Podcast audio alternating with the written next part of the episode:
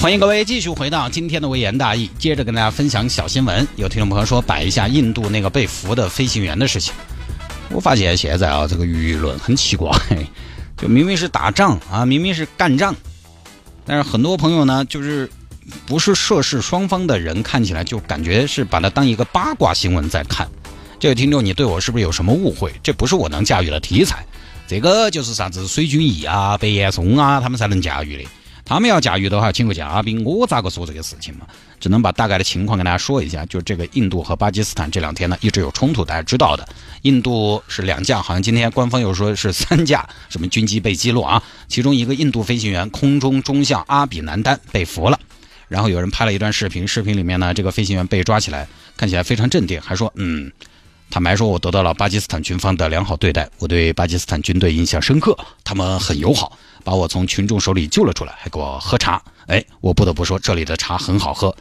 就这么一个事情，很多朋友把这个当一个段子听，就而且觉得打仗打仗战争嘛，应该是很残酷的，但这个画风很奇怪，感觉好像大家是不是也没什么深仇大恨，关系可能还说不定，要不是因为两国关系的原因，可能私下里还能成为朋友兄弟。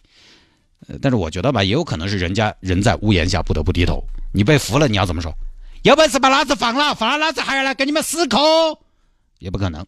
尤其是什么呢？现代战争，现代战争，国家为单位的战争，基本不会，我觉得是不会以大规模的人口消灭为目的，基本呢不会以占领为目的。因为以前打仗，他要占领土地嘛，资源嘛，土地就是资源嘛。以前农业时代吧，农业时代嘛，你肯定要要土地噻，包括后头要争一些资源嘛。但现在的资源除了石油啊什么的，很多是智慧、文化、科技这个东西，你占领了你也没用。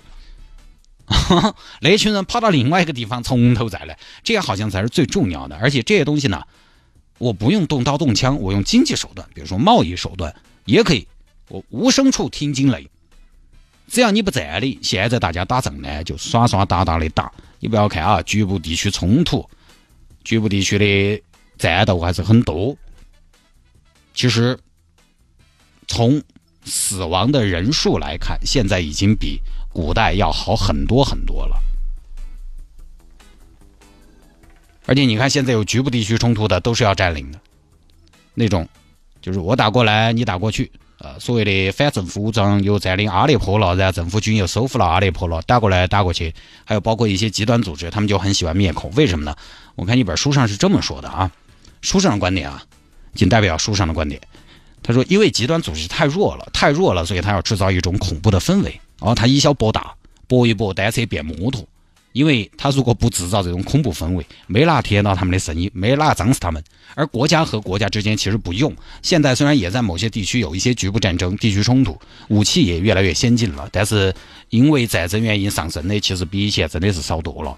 国家和国家之间都还是比较克制。”两军交战不战来使嘛，故意幼稚。现在文明社会了，每个国家的行为都牵一发动全身。打仗那个东西就是打钱的嘛，所以外交手段你看永远是解决冲突的第一选择。所以这东西不多说了啊，要打仗有的时候也在第三方的国家打，不得在自己那儿打。所以不多说，多了我也说不出来。更多详情呢，请大家关注中央电视台每晚十点国际时讯。